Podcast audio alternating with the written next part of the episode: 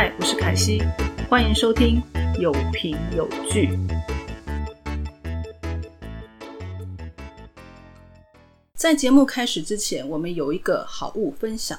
虽然现在新冠肺炎的疫情趋缓，但我们已经进入后疫情时代，每个人都要随时抗菌，保持良好的卫生习惯。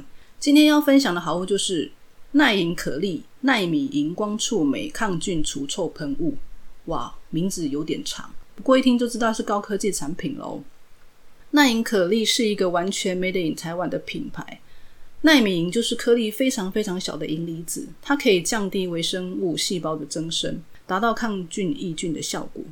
光触媒呢是一种利用光进行催化反应的触媒，把它喷洒在物体表面会形成一层薄膜，可以延长抗菌抑菌的效果超过二十四小时。哇，这瓶喷雾可以杀死六百五十多种病原，抑菌率高达百分之九十九点九九九以上。而且无色无味，不会造成二次污染哦。特别适合家里有小孩啊、宠物的人使用。一瓶是五十 ml，外形很小巧，方便携带，走到哪就可以喷到哪哦。嗯，真的很方便。更棒的是，现在有赠送买五瓶以上的优惠折扣码哦。如果你对这个喷雾有兴趣，我把商品链接放在节目介绍的栏位里，你可以点进去看看哦。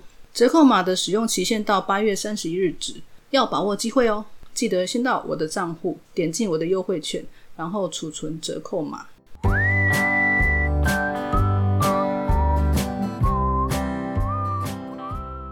今天要分享的是韩剧《梨泰院 Class》第四集。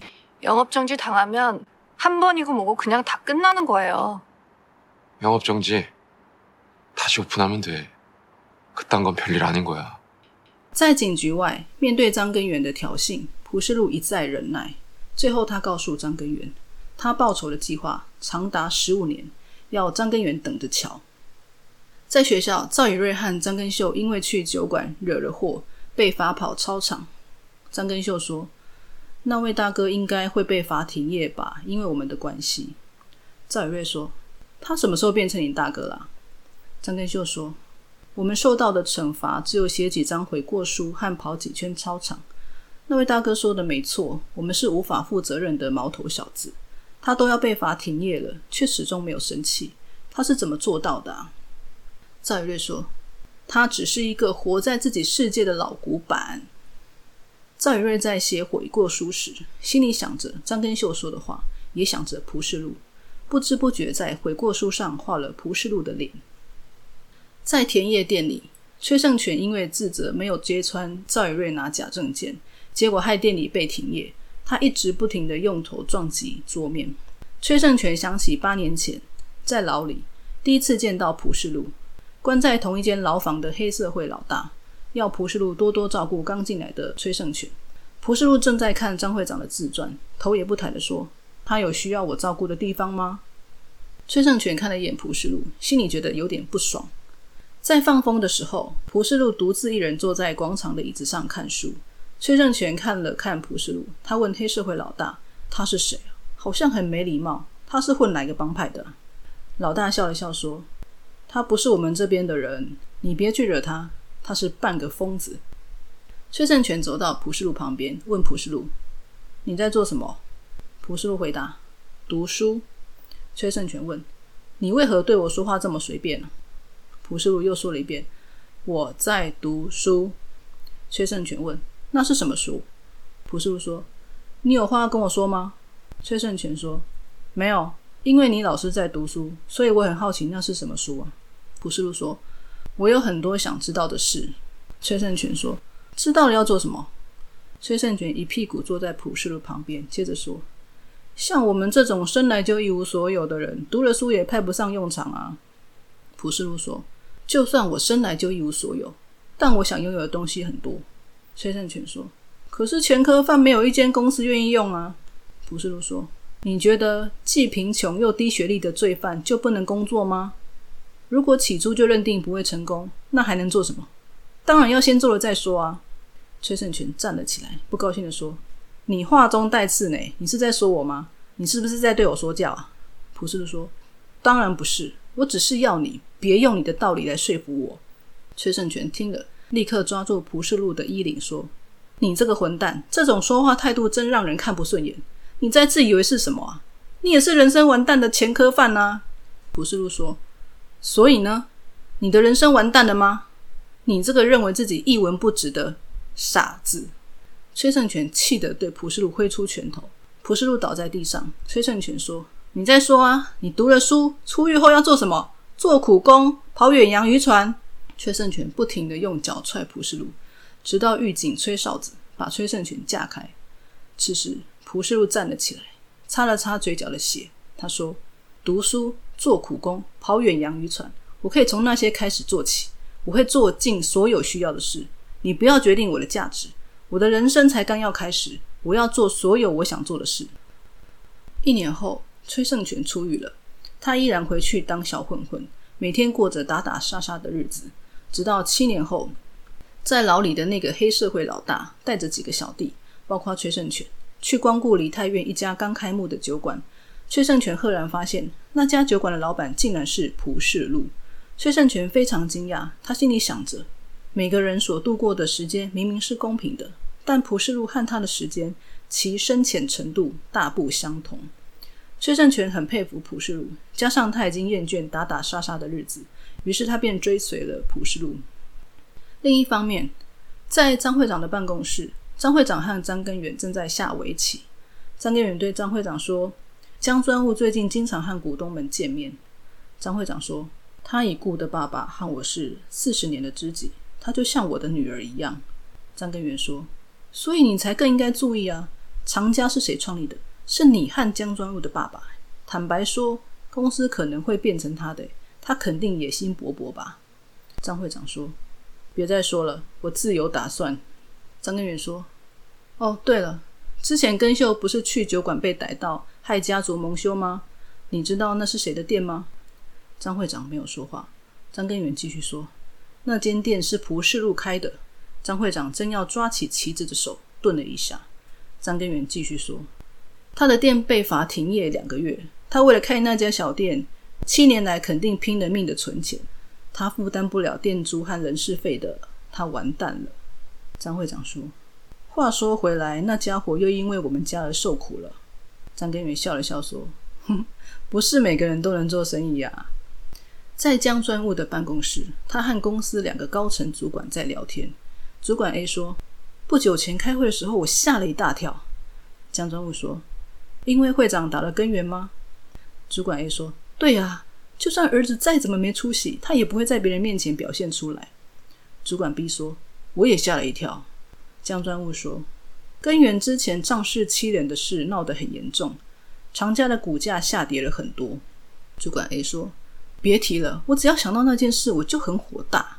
江专务说：“根源沉寂了一阵子，最近又开始到处说自己是继承人，所以会长才会压压他的气势。”主管 A 说：“不过我很担心，会长已经上了年纪，不如以往了，唯一的孩子又不成才。”主管 B 说：“没错，高阶主管们都很担心，他们认为我们该开始准备了。”江专务喝了一口茶，说：“准备。”主管 A 对江专务说：“继承人这个头衔，没有人比你更适合了。”主管 B 说：“当然，不能交付给张根源那个痞子，那样公司会完蛋的。”主管 A 接着说：“你别感到有压力，我们只是想让你知道我们是怎么看待你的。”江专务说：“你们觉得会长会坐视不管吗？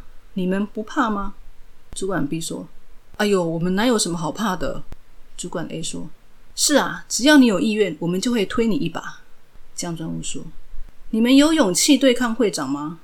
撇开有无勇气不说，你认为他不如以往了？你觉得没有会长，长家还能运作下去吗？”主管 A 说：“江专务，请你别误会啊。”江专务说：“我就当没听见刚才那番话。虽然我也不满意张根源，但我还太年轻了，不够格当你们的炮灰，对吧？”主管 A 和主管 B 尴尬的笑了笑。不久，新年到了，元旦这一天，赵以瑞就满二十岁了，正式成年了。他也考上了所有他申请的大学。元旦这天晚上，他和两个朋友，一个是高官的女儿，一个是财阀的女儿，三个人在酒馆聚餐时，突然有三个男人来搭讪，想和他们并桌招待他们，他们同意了。赵以瑞看着这三个平凡无趣的男人，觉得非常倦怠，非常无聊。他总是想起蒲世禄。自从遇见蒲世禄那个人之后，他就对任何事都不感兴趣。酒过三巡，赵以瑞的两个朋友都喝醉了。其中一个男人趁机邀约赵以瑞单独出去，但被赵以瑞拒绝。赵以瑞起身离开，那个男人也追了出去。同一时间，蒲世禄和吴秀尔约在一家夜店，两人在吧台喝酒。吴秀尔说：“这让我想到以前了。你在学校时不是喜欢过我吗？”蒲世禄说：“我现在也是啊。”吴秀尔笑了笑说：“什么啊？你喝醉了吗？”蒲世禄说：“我只是说说而已。”吴秀尔说：“你总是说的很含糊，仔细想想还真好笑诶，你从来没跟我告白过，你是不是把我当备胎啊？”蒲世路说：“什么备胎啊？你跟我都是以工作优先的人，而且如果我的事业顺利，你就会失去长家的工作，变成无业游民了。如果我当时告白，一定很有趣。”蒲世路笑了笑，吴秀儿表情严肃的看着蒲世路。蒲世路说：“干嘛这么严肃？我随口说说而已。”吴秀儿笑了出来，他说：“才不是随口说说，我从来没看过你说空话。”没关系，如果我丢了工作，虽然我帮不了你什么，但我会替你加油。此时，那个跟着赵宇瑞后面的男人一直要赵宇瑞和他一起再玩一下。赵宇瑞坚持要走，他说前面就可以拦到计程车了。那个男人说：“我们玩的好好的，你干嘛突然这样？你不喜欢我吗？”赵宇瑞停下来说：“对。”男人问：“为什么？我哪里让你不满意啊？”赵宇瑞说。长相、语气、声音、瞳孔、牙齿、眼睫毛、瞳孔，嗯，这个说过了吗？我就是全部不喜欢。那我走喽。男人觉得很没面子，追上前去拉住赵以瑞。男人说：“我真他妈无眼呢！你是不是疯子啊？那你干嘛要跟我们喝酒？你知道你喝的酒值多少钱吗？”赵以瑞笑笑的说：“哦，你好不容易才挤出仅剩的钱。”打算钓个女人，可惜浪费了。赵宇瑞从钱包里掏出一叠钞票，丢在那个男人身上，笑笑的对男人说：“零钱你就留着吧。”男人恼羞成怒，一把抓住赵宇瑞，狠狠甩了赵宇瑞一巴掌。他对赵宇瑞说：“怎样？你这么狂妄无礼，被打也是情有可原。所以你凭什么这么嚣张啊？”赵宇瑞盯着那个男人说：“凭我自己。”男人笑了笑说：“ 该死！”你惹错人了！你以为长得好看就能瞧不起人吗？让我好好教训你一番！男人抓住赵宇瑞的衣领，正要一拳打过去时，却瞬间被赵宇瑞过肩摔。男人倒在地上，赵宇瑞踹了他一脚，骂了一声“乞丐般的东西”，说完掉头就走。没想到，男人爬起来继续追着赵宇瑞跑。赵宇瑞一直跑，一直跑，突然看到一间厕所，他跑进了男厕。让人意外的是。他看见蒲世禄正在上厕所，蒲世禄看到赵宇瑞，一脸尴尬，却又装作若无其事的继续上厕所。这时候，那个男人跑了进来，想要把赵宇瑞拉出去。赵宇瑞甩开他的手，蒲世禄看在眼里，默默上完厕所，洗了手。赵宇瑞的视线一直跟着蒲世禄，眼看他就要走出厕所，赵宇瑞赶紧叫住他。蒲世禄转身说：“干嘛？”此时，那个男人对蒲世禄说。请你别在意，我有话得跟我女朋友谈。赵宇瑞立刻说：“什么？我怎么会是你女朋友？”朴世禄看着赵宇瑞说：“你的脸颊肿起来了。”那个男人说：“哦，我们只是发生一点事。如果你上完厕所了，就离开吧。”朴世禄说：“我是想离开，但我很在意，为什么他的脸颊会肿起来？而且为什么用那种表情看着我？因为我认识他。”那个男人推了一下朴世禄说。你怎么话这么多？趁我还好言相劝，别多管闲事，快点走。蒲世路对着赵宇瑞说：“那你来告诉我，如果我现在插手，是多管闲事吗？如果你不说话，我什么都不能做。”赵宇瑞看着蒲世路说：“好，请你帮帮我。”于是蒲世路拉着赵宇瑞的手说：“好，我们走。”此时，那个男人阻止了蒲世禄，并看他打了起来，但没两三下，蒲世禄就把那个男人摆平了。蒲世禄和赵以瑞跑出厕所，正在厕所外面等蒲世路的吴秀儿，突然被蒲世路拉着跑，根本搞不清楚状况的吴秀儿，只听到世路叫他快跑。于是蒲世路、赵以瑞和吴秀儿三个人在梨泰院的街上狂奔。蒲世路他们三个人跑到安全的地方之后，吴秀儿总算问清楚，原来蒲世路是为了救赵以瑞而这样奔跑。好了，事情结束了。吴秀儿并不想和赵以瑞多谈，他催促着蒲世路快走。但赵宇瑞却说了很多理由，想把蒲世路留下。最后，赵宇瑞说想教蒲世路如何宣传他的店，这个理由奏效了。于是，他们三个人一起喝了咖啡。坐在咖啡厅里，蒲世路先打破沉默，他对赵宇瑞说：“你说过你很了解，看来你对广告方面很有兴趣啊。”赵宇瑞说：“对，我专门宣传社群媒体或部落格来赚零用钱。但你们两个是什么关系啊？”吴秀儿说：“我们是朋友。”不过世路喜欢我，三个人一阵沉默。吴秀儿转头问世路：“应该有十年了吧？”蒲世路有点尴尬的说：“什么？呃，我去拿咖啡。”说完便起身离开。吴秀儿对赵宇瑞说：“你在社群媒体上很有名，诶，我就在想你很面熟。你以前曾经在长家社群媒体行销的模特名单上。”赵宇瑞说：“真的吗？你们应该要用我的。”吴秀儿说：“但你这种人为什么要向那种栗子头大叔展开攻势呢？你喜欢世路吗？”赵瑞说：“我喜欢他吗？我确实在向他展开攻势，但我不知道自己是否喜欢他。确实蛮有趣的。”嗯，吴秀儿说：“世路很有魅力，不过他不是你这种类型的人应付得起的。”赵瑞说：“我这种类型是哪种类型啊？”吴秀儿说。这个嘛，认为世界以自己为中心打转的温室花朵，赵宇瑞笑了起来说：“ 你大概以为看了几次社群媒体就了解我了？我应付不起。你是指他是杀人未遂的前科犯吗？”吴秀儿说：“你知道这个还对他展开攻势。”赵宇瑞说：“这令他更吸引人了。”吴秀儿笑了笑说。虽然你很年轻，但如果不知羞耻，就不可爱喽。世路的店被你害得要停业，你好像都不觉得抱歉。赵宇瑞想到，刚才吴秀尔明明告诉蒲世路，他不认识自己。赵宇瑞觉得事有蹊跷，他问吴秀尔：“你怎么知道？”吴秀尔说：“我和世路是朋友，我当然知道。你在那里喝酒被抓到了，他得付店租。如果两个月不能营业，你知道他会损失多少吗？”赵宇瑞说。不是，我是说，他因为我而被罚停业，你是怎么知道的？我刚才也觉得很奇怪，他没有跟你提过我的事啊。但你为什么觉得他是因为我而被罚停业的？难道我是说，难道是你报警的吗？吴秀儿看着赵宇瑞，没有说话。赵宇瑞接着说：“你怎么一句话都不说啊？你应该要否认呢？你怎么可能那样对待朋友？”如果他被罚停业，他会承受极大损失的。吴秀儿依然没有说话。赵宇月又说：“真的是你？看来我真的很神呢。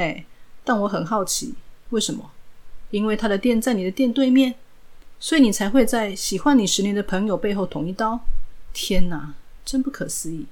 你到底想干嘛？你依然想帮他划界限？看来是你舍不得把他让给别人了。”吴秀儿终于说话，他说。反正你跟他是不可能的，赵宇月说：“为什么？”吴秀儿说：“因为世路就是那种人，他不会变的。”赵宇瑞笑着说：“但如果他知道你是这种不得了的人，也许会改变一点吧。”哦，你别担心，就像我说的，我只是被吸引了一下而已。此时，蒲世路拿着咖啡回来了，他看看吴秀儿他们两个说：“气氛不太好，哎，你们吵架了吗？”赵宇瑞说。没有啊，我们干嘛吵架？不过他似乎是个不得了的人呢，我才应付不起呢。这时候，吴秀儿冷不防对蒲世路说：“世路，向警方举发你的店的人是我，这样你还是喜欢我吗？”蒲世路愣了一下，说：“嗯，对，你肯定有你的理由吧？如果你不说，我就不会知道。我只是有一点嗯失望而已。”吴秀儿听得百感交集，他站起来说：“我先走了。”赵以瑞因为刚成年，要求普世路陪他喝一杯，于是他们又去酒馆叙谈。赵以瑞问普世路：“你不生气吗？你被喜欢超过十年的朋友背叛了。”普世路说：“背叛？我不确定是不是该称之为背叛。即使他没说，我应该也能知道是什么情况。他只是在做自己的工作，忠于自己的生活而已。”赵宇瑞说：“听起来真像是甘地会说的话。”普世路说：“既然我喜欢你十年，你也喜欢我吧？这又不是在做生意。”感情是不能礼尚往来的。赵宇瑞问：“你是怎么开店的？”普世路说：“我就是工作存钱啊。”赵宇瑞说：“但你之前没有在酒馆工作过吧？”普世路说：“你怎么知道？”赵宇瑞说：“我看你的店就知道啦。你的店还有很多比宣传更急需解决的问题。”朴世问：“是什么问题？”赵瑞说：“全部。该说是缺少了本质吗？”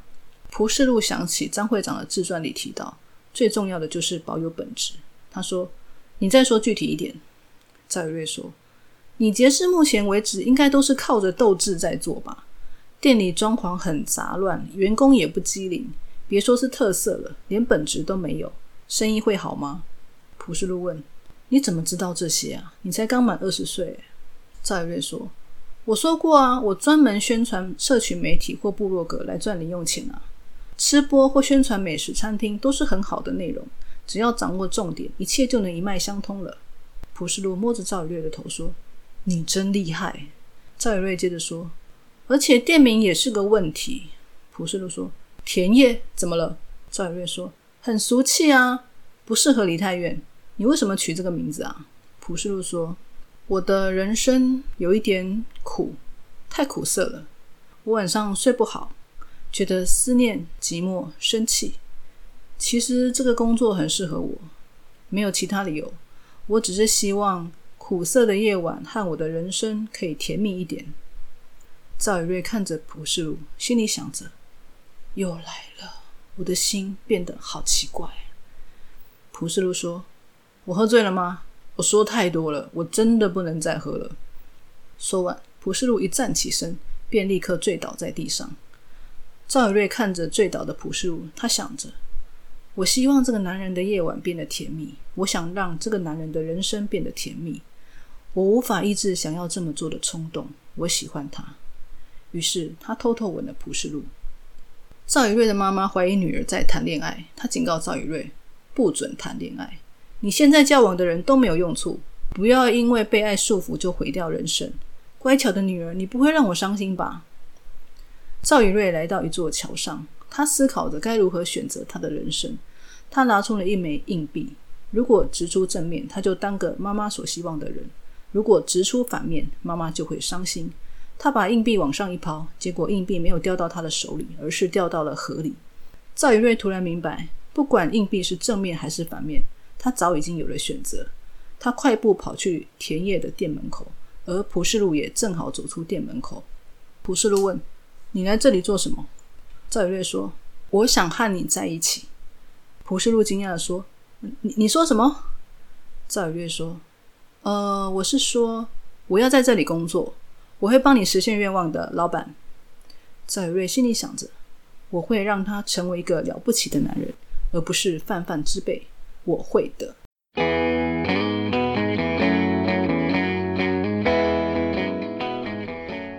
以上就是第四集的剧情。这一集我想分析的重点是蒲世禄的吸引力法则。当你全心全意想要得到某样东西的时候，宇宙会满足你的愿望，这就是吸引力法则。蒲世禄执着的信念以及强烈想要赢过张会长的欲望，让他变成了一个磁铁，逐渐吸引了和他类似的人，以及想要变成和他类似的人，也就是物以类聚的概念。而这些被他吸引来的人都会成为他的伙伴。蒲世禄第一个吸引来的人是崔胜权。蒲世禄和崔胜权分别代表两种不同的价值观。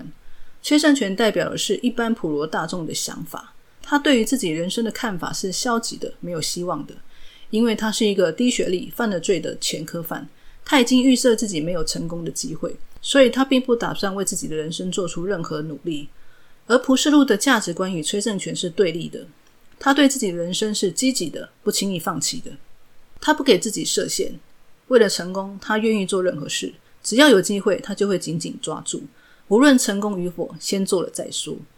崔胜权起初认为蒲世禄的想法只是狂妄，甚至觉得蒲世禄瞧不起他。但没想到，多年以后，蒲世禄真的说到做到，他证明了他不是在说大话。崔胜权这才认为蒲世禄是个有能力实现自己梦想的人，而他也渴望成为像蒲世禄这样的人。因此，他被蒲世禄所吸引，成为他最忠诚的伙伴。蒲世禄第二个吸引来的人是赵以瑞。蒲世禄吸引赵以瑞的特质是。不轻易怪罪别人的态度，因为让未成年人进入店里消费，蒲世禄被罚停业。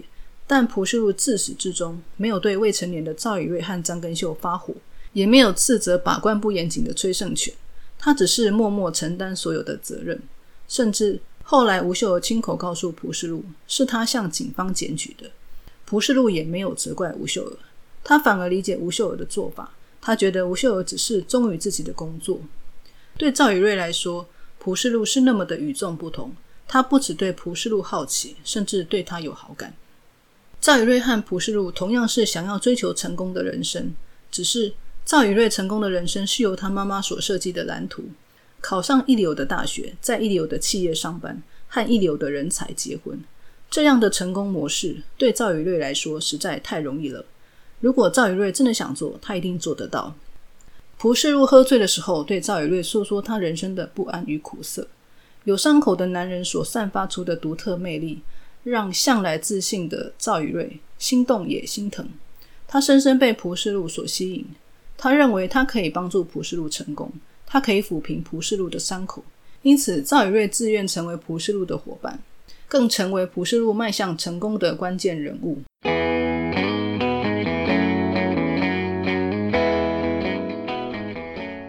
好的，今天的节目到这边。喜欢今天的节目吗？喜欢的话，请按关注、喜欢、订阅并分享。你的支持是我前进的动力哦。请期待下一集，我们下次见喽。